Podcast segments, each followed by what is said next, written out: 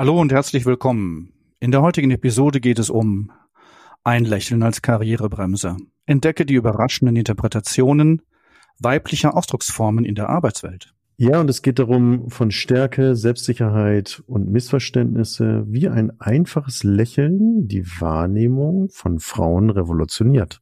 Und es geht darum, ob das Lächeln zu den vergessenen Superkräften der Frau gehört oder ist es ein versteckter Achillesferse tauche ein in eine provokante Diskussion, die wir heute mit einem Gast führen werden.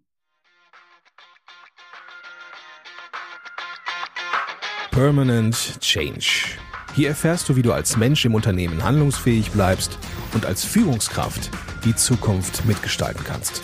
Und hier sind deine Experten für Permanent Change, Thomas Lorenzen und Thomas Weers. Viel Spaß dabei!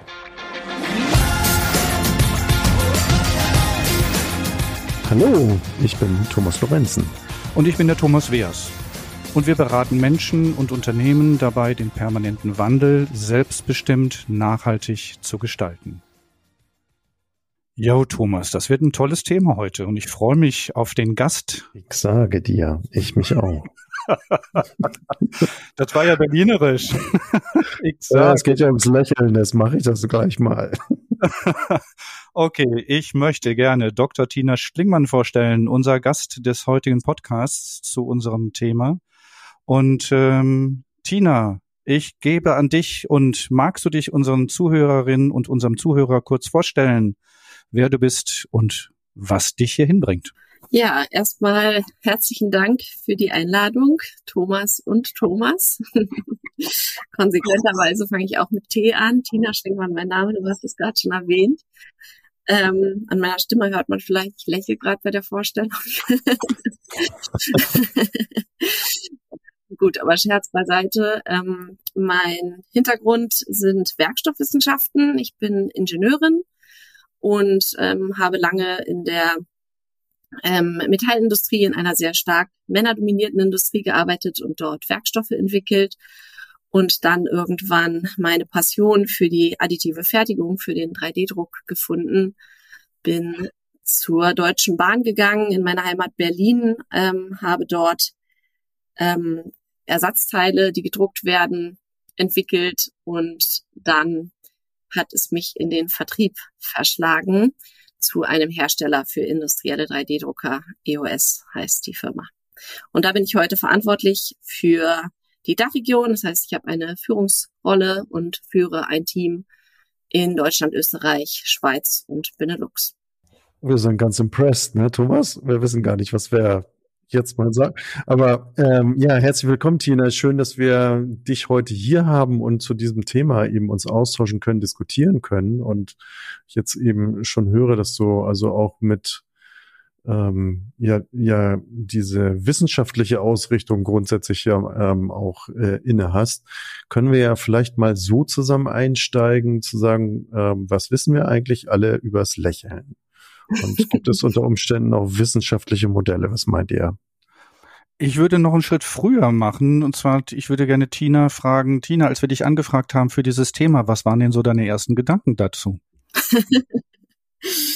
Ja, also wirklich spannendes Thema. Ich war ähm, äh, zum, zum ersten so ein bisschen überrascht, weil ich dachte, okay, ehrlich gesprochen, wieso, wieso jetzt ich?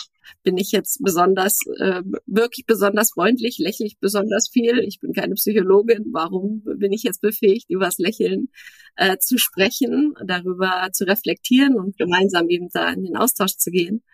Ähm, aber dennoch ist mir dann, also ich, ich freue mich wahnsinnig ähm, jetzt auf den Austausch und auf den Podcast, weil mir in der Vorbereitung einfach bewusst geworden ist, ähm, wie häufig eben das Lächeln eine Rolle spielt und auch was das Lächeln beeinflussen kann. Und ich bin eigentlich ab dem Moment, wo dieses Thema im Raum stand und, und dieser Themenvorschlag, ähm, habe ich viel stärker darauf geachtet, wann lächle ich, wie, wie reagiere ich, wie reagiert auch mein Gegenüber, was macht es mit mir und habe auch festgestellt, und dazu kommen wir vielleicht noch gleich, dass es tatsächlich wissenschaftliche Ergebnisse dazu gibt. Also ein weites Feld war mir gar nicht so bewusst, ähm, bevor dieser Vorschlag kam. und jetzt machst du mich neugierig auf die Wissenschaft.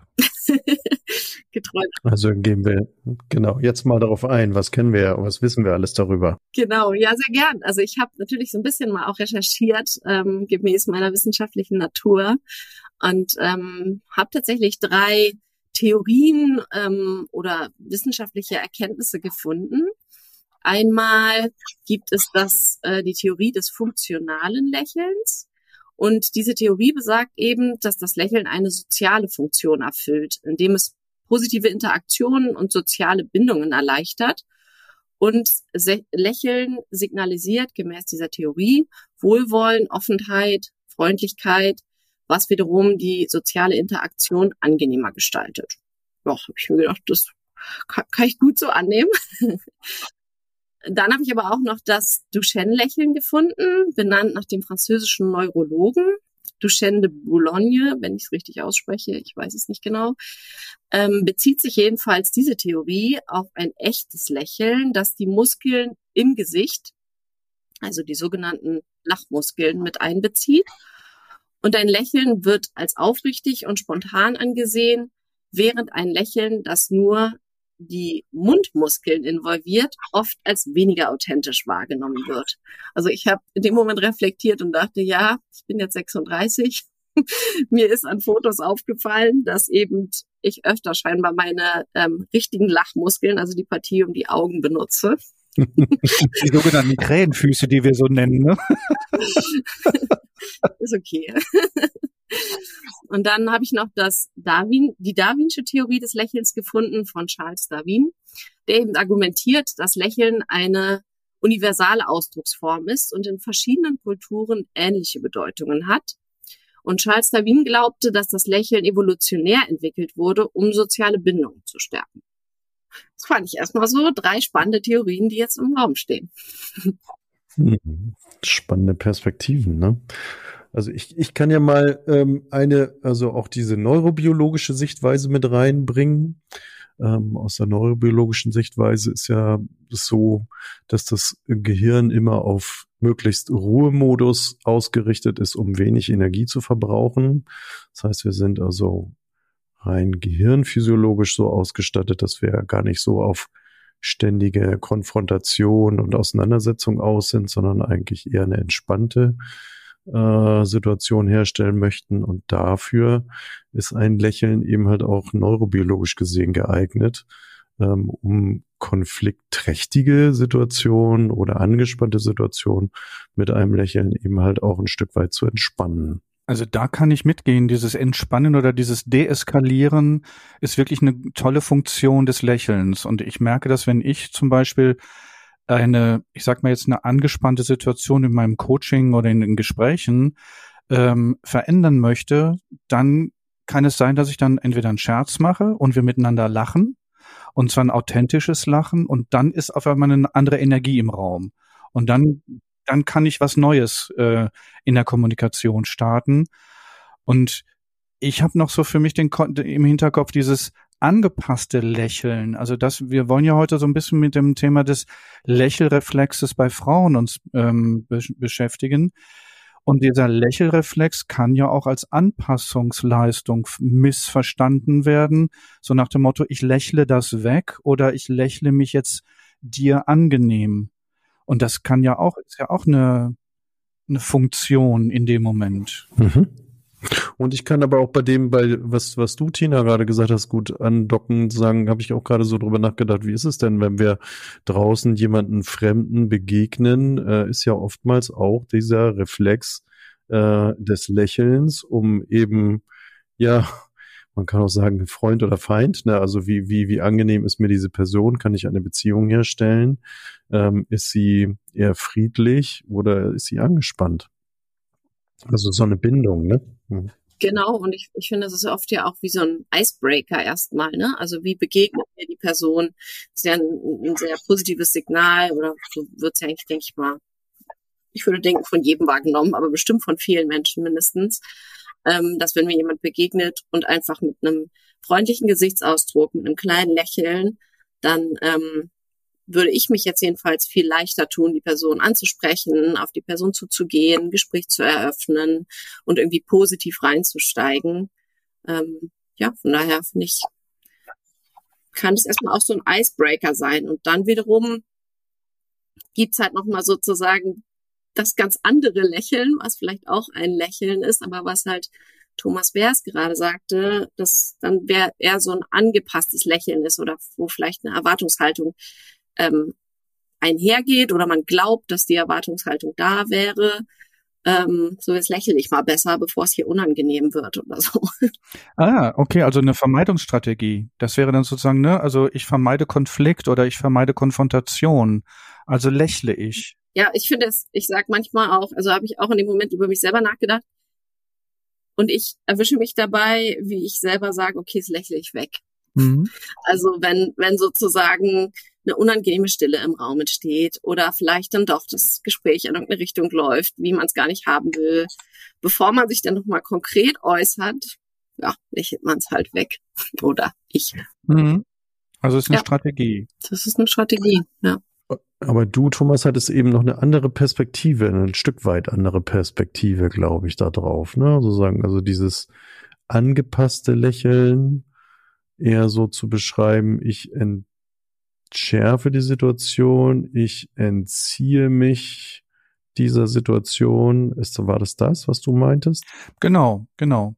Und ähm, für mich ist, hat das, hat das auch mit diesem Lächelreflex bei Frauen zu tun. Also ich habe äh, einige Frauen in meinem Coaching bisher gehabt. Also in meinen Jahren des Coachings habe ich einige Frauen in Führungspositionen auf der mitarbeitenden Ebene begleitet und oft festgestellt, dass es ich will jetzt nicht sagen, und das klingt vielleicht auch zu stereotyp, wenn ich das jetzt gerade so formuliere, weil was ich gerade denke, ist ein Stereotyp, dass ich bei Frauen das Lächeln eher als eine abwartende, angepasste Verhaltensweise wahrnehme,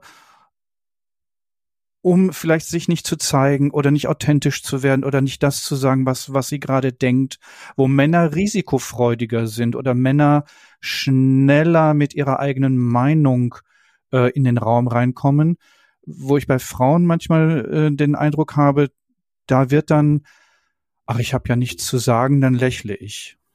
Aber das, das habe ich auch schon oft so wahrgenommen. Ich finde, dass es, da geht auch eine gewisse Unsicherheit mit einher. Also wenn ich jetzt ähm, mal so ein paar Situationen reflektiere, vielleicht auch als als Frau in einer männerdominierten Branche oder vielleicht auch noch die Kombination relativ jung, relativ juniorig versus viele sehr seniorige Männer, ähm, dass dann eben das Lächeln manchmal so ein ja, so, also eben so ein Zeichen der Unsicherheit ist und auch, ich, ich finde auch Frauen neigen oft dazu, so ein bisschen ihr Licht unter den Scheffel zu stellen. Das habe ich auch schon oft beobachtet ähm, oder so eben wahrgenommen, dass ähm, ja Männer oft deutlich selbstbewusster in den Raum gehen und sagen, ja, das, das, was ich hier sozusagen mit an den Tisch bringe, das reicht locker. Und die Frau, die ist natürlich jetzt auch ein Stereotyp, aber finde ich mich zum Teil auch nun selber wieder oder habe eben andere Frauen so beobachtet, die prüft lieber nochmal mehr nach, reicht es wirklich? Habe ich genug? Bin ich gut genug? Habe ich genug zu sagen? Und, und sind wir da nicht genau, meine, äh, ihr habt das ja eben schon so benannt mit Stereotypen, also sind wir da nicht genau in diesem gesellschaftlich geprägten, anerzogenen alten Rollenbildern unterwegs? Also ihr habt ja eben schon gesagt, Männer kommen in den Raum, die nehmen sich den Raum, die sind dann einfach ähm, ja auch sag mal, überbordend, übergriffig ja teilweise, weil sie sich eben zu viel Raum nehmen. Das kann ja auch sein. Und bei äh, Frauen ist es eben eher so, ja, ähm, sind wir da nicht eher geprägt worden von unseren Bezugspersonen, nimm dich mal eher zurück, ähm, stell dich nicht so in den Vordergrund. Ähm, so ist es nicht sowas dann? Das würde ich jetzt nicht ans Geschlecht festmachen. Das würde ich, die Prägung würde ich jetzt nicht ans Geschlecht festmachen, weil es gibt auch Männer, die das, die, die sich so zeigen. Es gibt auch Männer, die sich anpassen, sich zurückhalten, das Gefühl haben, ich kann dir gerade nichts dazu beitragen oder ich sage nichts. Oder ich habe nichts zu sagen. Also das gibt es auch. Also ich möchte jetzt hier nicht die, die, ne, die, die, die Kategorie aufmachen, Frauen sind so, Männer sind so. Nein. Nur was ich mitbekomme, ist, dass Frauen dahin tendieren, das, was du, Tina, gerade sagtest, sich unter den Scheffel zu stellen, sich nochmal dreimal zu überprüfen, bevor sie etwas sagen. Da haben, da haben dann, da hat der Mann vielleicht schon fünfmal eine, eine, eine Behauptung in den Raum gestellt. Da überlegt die Frau noch in ihrer, in für sich, kann ich das sagen, was ich gerade sagen möchte? Mhm. Ja, so unterschreiben. Und ich wollte jetzt nicht miss, also mich äh, muss ich nochmal wiederholen, vielleicht, ich wollte jetzt nicht äh, missverstanden werden und sag mal Zuschreibungen hier aufmachen, sagen, Männer sind so, Frauen sind so, sondern stelle schon auch die Frage, hat es was mit der gesellschaftlichen Prägung über die Jahrzehnte, in der wir hier unterwegs sind, ähm, eben halt auch was mit zu tun? Und da würde ich schon auch sagen, dass das mehrheitlich, was ist meine Meinung, mehrheitlich Richtung Frauen und mehrheitlich Richtung Männern eine andere eine andere Prägung stattgefunden hat. Deswegen frage ich mich das, ob das unter Umständen damit reinreicht heute. Wohl wissend, dass es auch andere Männer und andere Frauen gibt, ganz klar. Und es verändert sich ja auch und da sind wir ja auch dran und das ist ja auch unser Bemühen heute. Ähm, aber diese Vergangenheit reicht, finde ich, so wahrgenommen immer noch mit rein. Aber das finde ich, also in meiner Wahrnehmung und auch in meiner Erfahrung, die ich so als Frau eben dann in immer sehr männerdominierten ähm, Branchen und Positionen gemacht habe, würde ich, würde ich die Wahrnehmung schon auch so bestärken oder bestätigen, einfach, dass das schon noch, also auch wie du jetzt zuletzt gesagt hast, Thomas, dass es definitiv Veränderungen gibt und dass es sich definitiv immer mehr zu einem ausgeglichenen Verhältnis hinentwickelt, würde ich gleichermaßen auch sagen. Dennoch ist es noch nicht ausgeglichen und das hat sicherlich einen historischen Aspekt, ähm, dass eben die Rolle der Frau früher sehr klischeehaft oder stereotyp, ähm, die der Hausfrau und Mutter war und so weiter. Also wir kennen es ja alle, aber ich bin mir sicher, dass das irgendwie noch mit, mit, mit reinschwingt und aber auch, dass es sich eben verändert und, und immer mehr zu einem Gleichgewicht kommt. Hm. Und, und wenn es dann jetzt so ein Verlegenheitslächeln oder ein Verlegenheitslächelreflex ist, der sich ja dann zeigt, ähm, was habe ich denn, sag mal, psychologisch gesehen für ein Ziel? Ich will mich doch schützen, oder nicht? Stelle ich jetzt mal so an, hier in den Raum die Frage. Hat man direkt das Ziel vor Augen oder ist ein Reflex einfach erstmal nur ein Reflex aus einer Unsicherheit heraus? Wäre ich, wär ich eher bei Tina. Also das, was du gerade sagst, Tina, der Reflex, dass es was Unbewusstes ist. Okay, ja, also es ist bewusst oder unbewusst, ne? Also es ist eben ganz klar ein bewusstes Ziel oder ein unbewusstes Ziel. Ja, vielleicht eben auch, weil man in der Situation nicht das Ziel vor Augen hat oder nicht so direkt die Orientierung, wo stehe ich, wie reagiere ich, was ist sozusagen mein Stake hier. Und dann gibt's einfach diesen Verlegenheitsreflex, ähm, der erstmal nur so aus einem rauskommt, ohne, ohne bewusste Gedanken dazu zu haben. Mhm.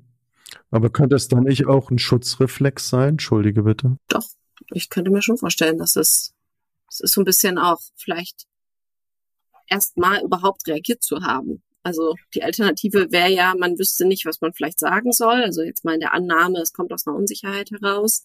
Mhm habe ich nichts zu sagen, entsteht so eine unangenehme Stille. Die möchte ich noch weniger aushalten, also lächle ich es erstmal weg. Wäre jetzt so eine mögliche. Thomas, aber diesen, dieses Schutzbedürfnis, was du gerade ansprichst, ist ja eher was, ist ja was nach innen. Ähm, wo ich gerade mal hinschauen möchte, ist, wie würde das denn wahrgenommen werden von Männern in einer männerdominierten Umgebung, wenn, wenn Frau lächelt und wenn Frau da sitzt und Mann anlächelt. Tina, was sind da, und deswegen, da kann ich jetzt als Mann natürlich wenig zu sagen, aber was glaubst du, was glaubst du, was da, was da, was da für dich transportiert wird oder was du dann wahrnimmst, was von dem Mann dann zurückkommt, wenn du lächelst? Ja, also ich finde erstmal, es ist schon, es kommt, also man, man kann es sozusagen, man kann keine pauschale Aussage treffen, die sozusagen per se gilt, weil es spielen viele Faktoren rein. Ein großer Faktor ist beispielsweise der Kontext. Also wenn ich mir jetzt heutzutage einen Kundentermin vorstelle, dann ist, denke ich mal, eine Begrüßung, den Kunden in Empfang nehmen, zu fragen, wie war die Anreise, sind sie gut, haben sie gut hergefunden, etc. Sowas würde ich sagen, findet bei mir authentisch mit einem Lächeln statt, weil ich mich auch einfach freue, dass die Person da ist, dass es jetzt losgeht, etc.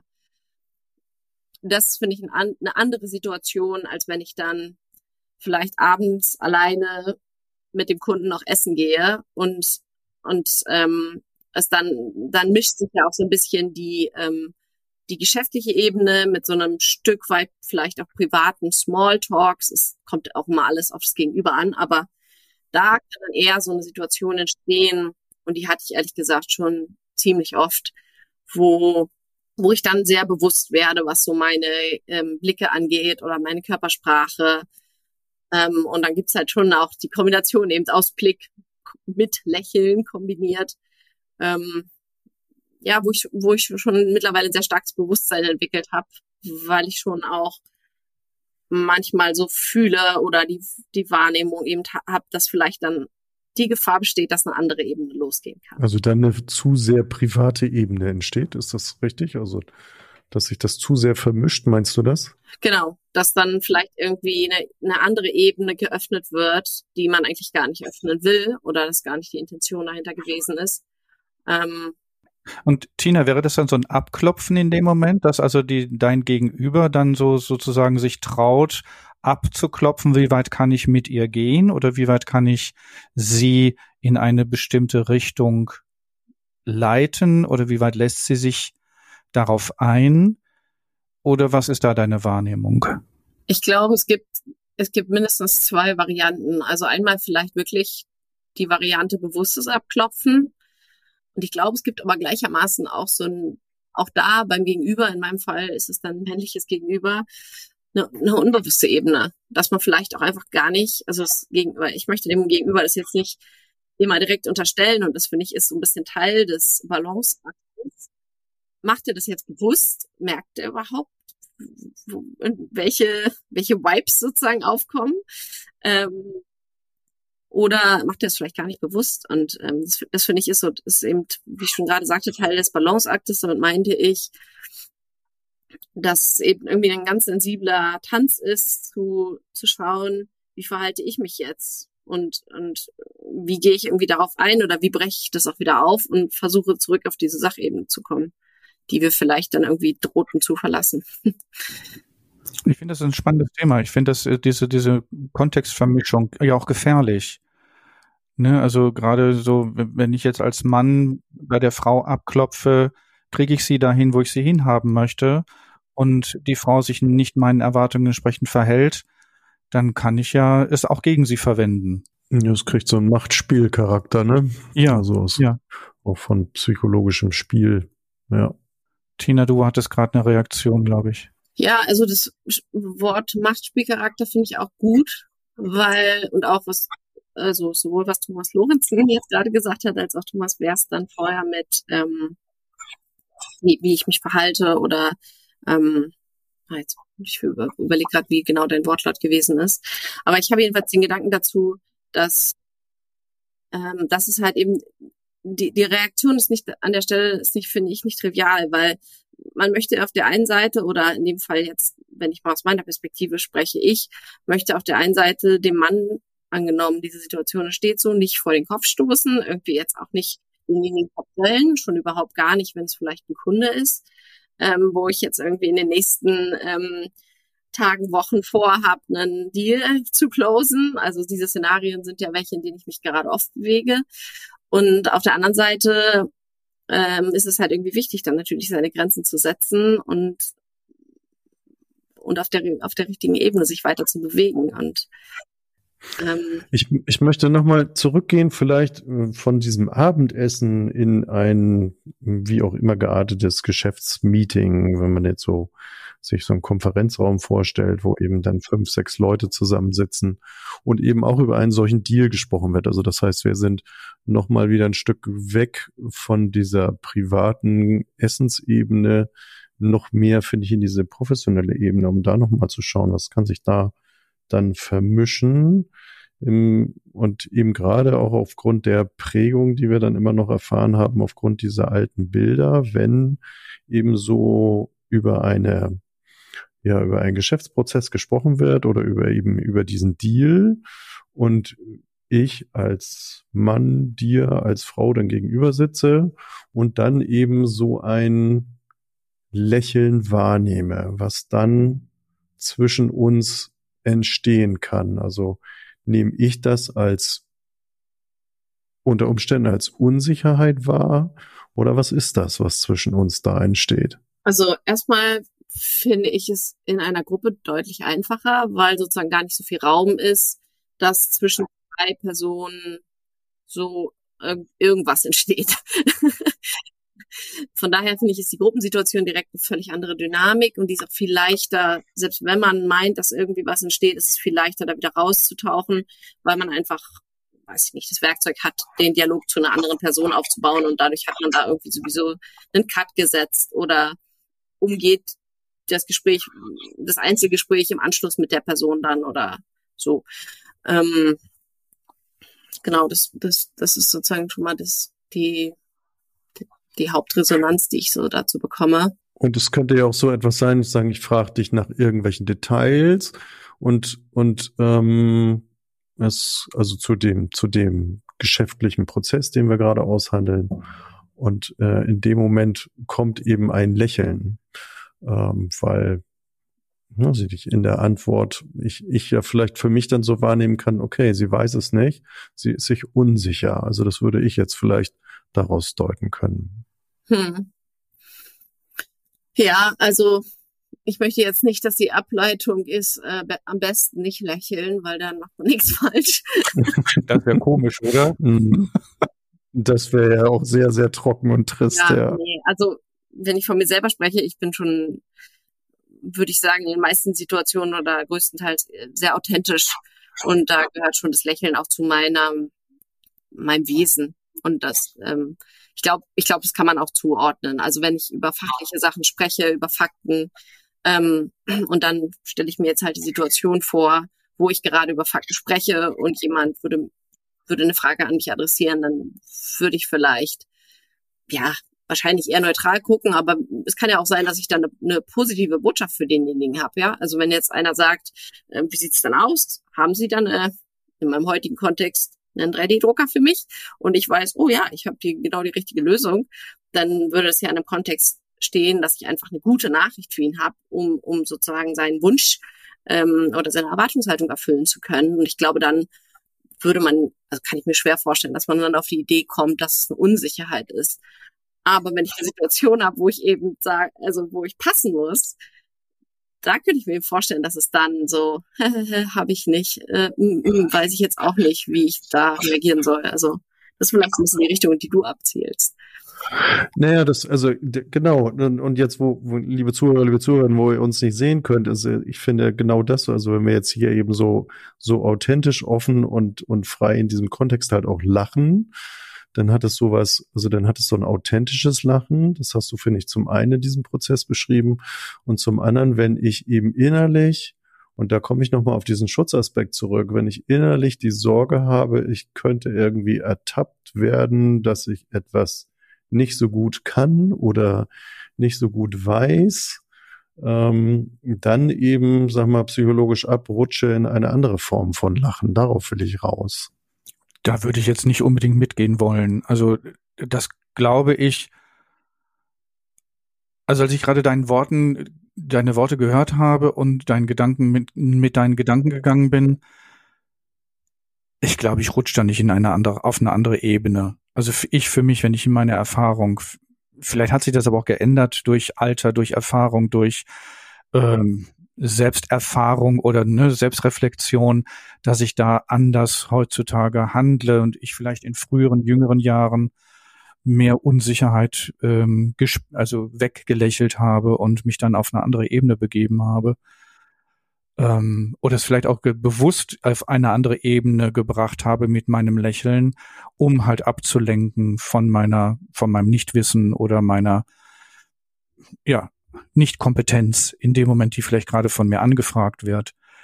Ähm, also ich kenne das von mir früher, dass ich diese Strategie genutzt habe, um Menschen dann halt mit einem, ich sag mal jetzt so einem Flirt-Modus in eine andere Atmosphäre zu holen, um dadurch so ein bisschen für mich Zeit zu gewinnen, Anführungsstrichen Land zu gewinnen, um meine Kompetenz nicht so als, ja, nicht so als gegeben zu zeigen, dass ich, dass ich diese Kompetenz gerade nicht habe oder ich diese Erfahrung gerade nicht habe und dann halt in diesem Flirt-Modus vielleicht mit dem Menschen dann ähm, dann was anderes gespielt habe, ne? also ein anderes Spiel eröffnet habe. Mhm. Aber unterstreicht das nicht die Perspektive, dass man damit die Situation dann entspannt oder entspannen will? Ich denke ja. Ich denke, das ist eine Entspannung. Tina, ich weiß nicht, du du äh, schaust gerade so. Wir sehen uns hier gerade, lieber Zuhörer, lieber Zuhörerin. Und äh, ich sehe, dass Tina gerade gerade denkt und ich bin gerade interessiert, was Tina gerade denkt. Ja, ich habe zwei Gedanken. Also zu dem, zu dem ersten Gedanken von Thomas Lorenzen, ähm, ob das vielleicht auch eine gewisse Unsicherheit ist. Und da kam mir so, dass ich dachte, doch, also ich, ich würde es schon oder auch so über mich selber so reflektieren, dass ich früher öfter noch so reagiert habe und über die Erfahrung, über die Zeit auch für mich gelernt habe und gemerkt habe, es ist nicht schlimm, es muss dir nicht unangenehm sein, wenn du ähm, etwas entweder nicht weißt oder jetzt in der heutigen Situation dann doch nicht alle Lösungen hast, sondern eben nur eine Auswahl und dann diese eine Lösung, die der Kunde braucht, ähm, eben nicht dabei ist. Also ich meine, das möchte jetzt mein, mein Chef nicht hören. Wir haben natürlich immer eine Lösung, aber jetzt Scherz beiseite. Ähm, ich finde, man kann es schon lernen und es hat was mit Erfahrung zu tun, aus dem man eine gewisse Sicherheit schöpft, zu sagen, okay, es ist okay, wenn ich das jetzt nicht weiß. Oder mir, mir geht das zum Beispiel heute in so Podiumsdiskussionen öfter so, ähm, dass ich dann denke, oh, gerade ein Podium ist eine Sache, das kann eine starke Eigendynamik entwickeln, wo ich mich nicht darauf vorbereiten kann. Und dann war ich jetzt kürzlich in einer Podiumsdiskussion, die wurde wahnsinnig fachlich und es ging auf einmal um den Laserstrahl und wie genau der geformt wird und so weiter. Und dann habe ich, also habe ich irgendwann einfach gesagt, ich, ich kann es Ihnen nicht sagen, ich weiß es nicht. Und ich glaube, früher wäre ich da wäre ich da deutlich unsicherer gewesen, hätte eben dann so verlegen gelächelt und gesagt, oh Gott, äh, mit drei Schweißperlen auf der Stirn, ich habe keine Antwort, ist das jetzt schlimm? Was denken die Leute von mir? Und heute würde ich sagen, nee, es ist nicht schlimm, weil ich kann was über Werkstoffe sagen, ich kann was über Märkte sagen, aber ich bin kein Physiker, der eine, der jetzt eine Aussage über diesen Laser treffen kann. Und da habe ich hoffentlich einfach so eine gewisse Sicherheit gewonnen und lächel dann nicht mehr verlegen rum. Ähm, Genau, und dann noch den zweiten Aspekt, der noch im Raum stand, so zum Thema Landgewinn, Zeitschinden, finde ich auch nochmal irgendwie einen guten Aspekt. Weil ich finde, es ist auch einfach irgendwie fair. Manchmal braucht man ja einen kurzen Moment, um mal seine drei Gedanken zu sammeln oder um sie überhaupt erstmal im Kopf zu haben. Und das finde ich doch schon irgendwie so ein legitimes Tool, äh, um sozusagen eine angenehme Pause sich selber zu verschaffen von so ein paar Sekunden. Ähm, seine, seine drei Gedanken irgendwie zu sortieren und dann strukturiert ähm, zu artikulieren. Schönes Bild. Tina, das ist ein schönes Bild, also dass ich sage, ich erlaube mir diese, diese Auszeit, ähm, nach vorne spiele ich, ich sag mal, den Flirty-Modus und innen sortiere ich mich neu, um dann wieder auf der fachlichen Ebene oder auf der inhaltlichen Ebene dann weiterzumachen, um die flirtende Ebene wieder zu verlassen. Es wäre ein Werkzeug, es wäre ein legitimes Werkzeug, wie Tina gerade sagt. Und das, das kann ich gut, da, da docke ich gut an. Und das Wort Flirt ist ja vielleicht auch schon sehr, ähm, es geht, das zieht ja schon sehr stark in eine Richtung. Ich meine, manchmal reicht ja eine gewisse Charmanz dabei einfach aus.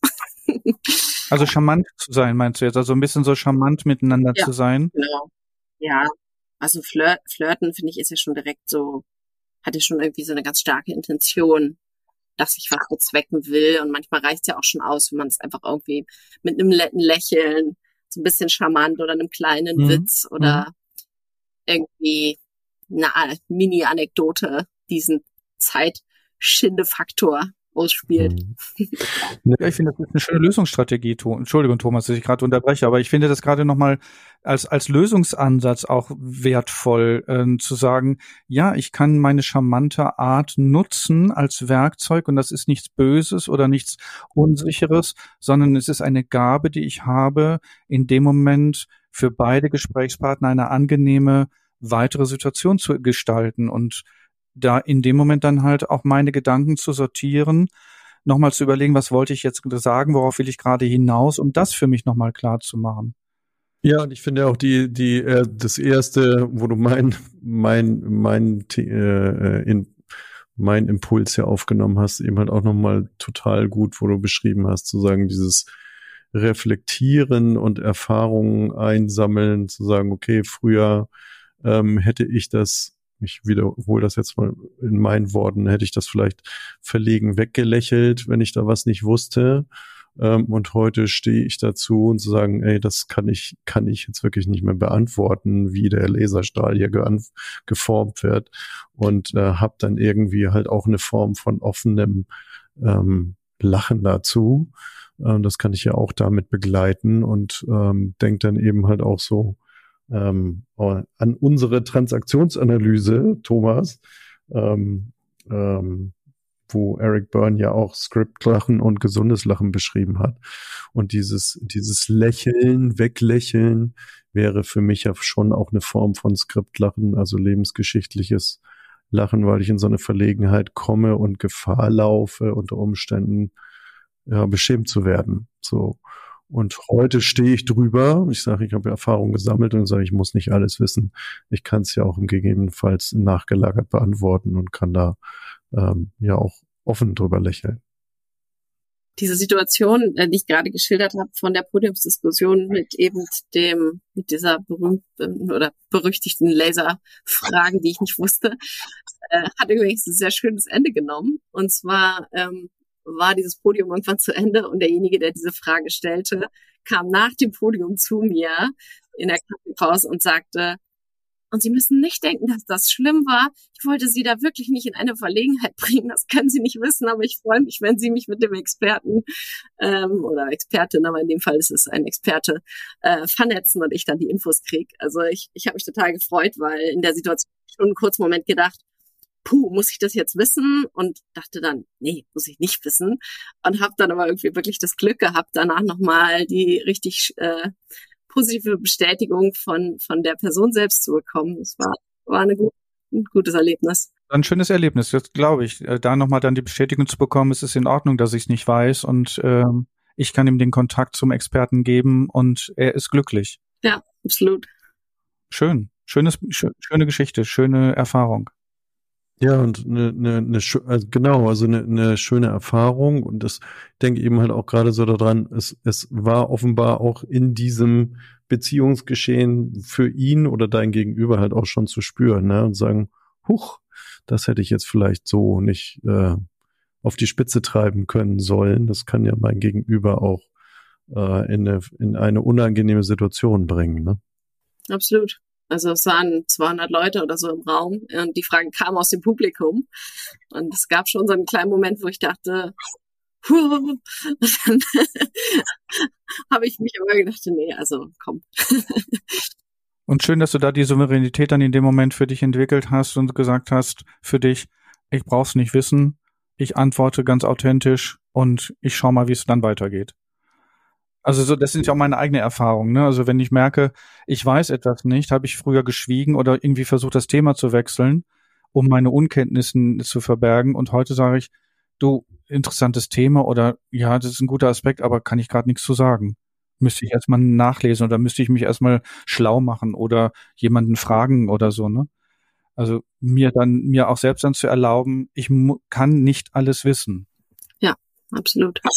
Gut, aber ich wollte jetzt hier keine, keine Ratschläge gerade geben, wenn das so rüberkam. Nö, gar nicht. okay. Thomas, ich würde langsam mal so in Richtung ähm, Ende sozusagen unserer Diskussion kommen oder so Fazit unserer Diskussion. Und bevor wir das machen, würde ich sagen, Tina, du sagst, dass du für dich Strategien entwickelt hast, wie du, wie dein Lächeln, ich sag mal, passend interpretiert werden kann in, in Situationen. Hast du da vielleicht noch den ein oder anderen Tipp für unsere Zuhörerinnen, unsere Zuhörer? Was, wie, wie gehst du so für dich damit um? Also hm, ich bin mittlerweile da sehr bewusst geworden und, und schneide sozusagen immer mal wieder so von außen mit, in welcher Situation stecke ich gerade. Ähm, und ich würde sagen, wichtig ist eben auch der Aspekt des des Blickkontaktes und wenn ich eben spüre, dass sozusagen diese, zumindestens mal in meiner Wahrnehmung, vielleicht sich gerade noch so eine andere Ebene öffnen könnte oder mit reinschwingt oder es in so eine Richtung gehen könnte, die ich eigentlich nicht beabsichtige, hilft es mir, wenn ich manchmal einfach den Blick so ein bisschen aufbreche und wieder neu in diesen, in den Blick, in den Dialog, in die Konversation starte. Ähm, ich finde das ganz kurz ganz spannend, dieses Aufbrechen. Was, was, wie machst du das? Also was ist das? Was heißt aufbrechen? Es ist einfach vielleicht ein kurzes Weggucken. Also es gibt, ah, okay. Ne, also jetzt nicht so, es, es, braucht gar nicht viel sein, aber mh, mm, es gibt, gibt ja schon so diesen sehr, sehr tiefen Blick zwischen zwei Menschen, die sich, die sich austauschen. Ähm, und wenn ich halt merke, der wird irgendwie zu tief oder vielleicht zu verträumt oder irgendwie fühle, dass es so ein bisschen irgendwie, ähm, ja, so da an der Stelle sich irgendwie was entwickelt, dann ist es manchmal einfach so ein, so ein, so ein kurzer Moment oder weiß ich nicht, zum Wasserglas greifen oder einfach irgendwie das so ein bisschen zu unterbrechen. Das ist gar nicht viel. Gute, guter, guter Tipp. Also das, was man so auch beschreibt in Konfliktsituationen, ähm, einfach mal auch kurz aufstehen, Fenster aufmachen oder so die Situation erneuern, ne? um mal Luft zu holen, zu sagen und auch reflektieren zu können, was war denn da gerade oder was passiert da. Mhm. Ja. Mhm. Spannend. Tina, was, was ist denn noch wichtig an diesem Thema für, für unsere Zuhörerinnen, für unseren Zuhörer? Gibt es noch was, was wir jetzt noch nicht angesprochen haben und du noch gerne hier lassen möchtest im Podcast? Ich glaube, es gibt noch einen Aspekt, dass ich einfach auch noch während meiner Vorbereitung darüber nachgedacht habe, wie unterschiedlich die Wahrnehmung auch in verschiedenen Kulturen ist dass eben, ähm, also es macht jetzt nochmal so ein ganz neues Thema auf, aber dennoch einfach so vielleicht als, als kleines, ähm, so den, den Zuhörerinnen und Zuhörern das einfach mal so gedanklich mitzugeben, ähm, dass eben kulturelle Aspekte da ja auch nochmal ein ganz andere, ganz anderes Bewusstsein ähm, mit sich bringen. Und ähm, ich hatte in unserem, in unserem Vorgespräch oder in unseren ersten Überlegungen auch schon gesagt, ähm, ein Beispiel, was mir sofort kommt, ich bin ähm, großer Fan der japanischen Kultur. Und dort ist es ja beispielsweise so, dass ähm, man sich sogar die Hand vor den Mund hält, wenn man ähm, lacht, damit man eben die Zähne nicht sieht oder dass es eben ähm, Rollen in der Kultur gibt, wie die japanische Geisha, die ähm, wirklich in der Gesellschaft, in der Kultur eine ganz bestimmte äh, Rolle bezieht und wo eben auch die Körpersprache komplett definiert ist und eine komplette Erwartungshaltung herrscht, wie das Lachen zu sein hat, wie der Blick zu sein hat und dass das zum Beispiel eine Rolle ist, die sehr stark mit dem Blick spielt und dennoch dann wieder so eine Distanz sucht und gar nicht den nächsten Schritt gehen will. Das ist ja gar nicht vorgesehen. Und das ist mir auch irgendwie in meinen Reflexionen im Vorfeld gekommen, dass ich dachte, es gibt so viele Aspekte und dazu gehört eben auch der kulturelle Aspekt, die in dieses Thema mit reinspielen können. Und kann ich nachvollziehen, ja. Das, und das ist dann wieder Kontext, ne? Also das ist dann wieder Umfeld, Kontext, Konvention. Ja. Ja, guter Aspekt. Danke dir. Lässt mich gerade wieder weiterdenken und ich schaue auf die Uhr. ich könnte jetzt noch stundenlang mit dir über dieses Thema reden, Tina. Wirklich. Ich finde das sehr angenehm und es, es macht Freude, äh, mich, mich mit dir darüber auszutauschen und dein, an deinen Gedanken teilhaben zu dürfen. Ja, danke gleichfalls. Gut. Kreieren wir das Fazit? Kreieren wir das Fazit, Thomas. Also ich hätte jetzt so ein Fazit, also ich fasse das mal zusammen, also dass die, dass dieser Lächelreflex bei Frauen für mich das erste Fazit ähm, in diesen technischen männerdominierten Bereichen missverstanden werden kann, aufgrund von Konvention, dass die, das Lächeln vielleicht als Höflichkeit oder als Freundlichkeit gemeint ist. Und es könnte aber ein Zeichen als Unsicherheit oder Schwäche interpretiert werden. Also, das würde ich gerne als Fazit hier mal nehmen. Mhm. Und ich mag eben das, was ich am Anfang auch so reinbrachte mit dieser, mit dieser Prägung, mit dieser, dieser gesellschaftsgeschichtlichen Perspektive auch nochmal reinbringen, von der und, und zusammen mit dem, was du auch, Tina, gesagt hast, mit der Reflexion und Erfahrung, dass wir uns dem wirklich bewusst sind, äh, wie sehr uns das geprägt hat und wie sehr das eben halt auch ähm, körpersprachlich, mimisch, gestisch ähm, bei uns so verankert ist. Und es ist auch dadurch eben wichtig ist, immer diese, diese Rollenklarheit äh, einzunehmen, zu sagen, okay, wo, wo bin ich jetzt gerade, was, äh, in welcher professionellen Rolle und welcher privaten Rolle und was, was ist da gerade zwischen uns, was da entsteht und sich eben dem auch bewusst zu sein, dann zu unterscheiden, zu sagen, nicht Gefahr zu laufen, ähm, eben halt auch in diese Verlegenheit zu kommen und eben halt auch dann bin ich bei diesem Skriptlachen, ähm, zu sagen, okay, jetzt äh, ich, ich kann hier und heute offen dazu stehen und kann offen darüber lachen und muss mich nicht irgendwie schützen vor eben einer möglichen Beschämung. Hm, okay. Dann wäre für mich Fazit Nummer drei, dass das, was du, Tina, gerade angesprochen hattest zum Schluss, diese, diese kulturelle und die historische Thematik, die wir auch in, im Interview ein bisschen angeschnitten haben, dass der Lächelreflex ja aus ähm, sozusagen halt ähm, kult gesellschaftliche und kulturelle Einflüsse auch hat und auch unter maßgeblichen Einflüssen, also auch heut, die heutigen Stereotypen darstellt. Also dass wir stereotyp auf dieses Lächeln schauen bei Frauen und bei Männern und ähm, das kommt wirklich aus einem historischen Kontext. Das ist was Gewachsenes. Und das, das, und das hast du, Tina, ja auch nochmal wunderbar dargestellt, dass sich das auch ändert, dass wir da auch gerade in einem Umbruch sind, das Lächeln von Frauen oder jetzt von Menschen im, im geschäftlichen Umfeld auch anders interpretiert wird und anders wahrgenommen wird. Ja, Tina, vielleicht von dir noch ein abschließendes Statement, Fazit, was du dem Zuhörer, die Zuhörerin mitgeben möchtest. Jetzt habt ihr aber so, so große, so große Statements gebaut, dass es mir jetzt schwerfällt, da nochmal noch was draufzusetzen. Ich finde, es war jetzt schon sehr gut zusammengefasst.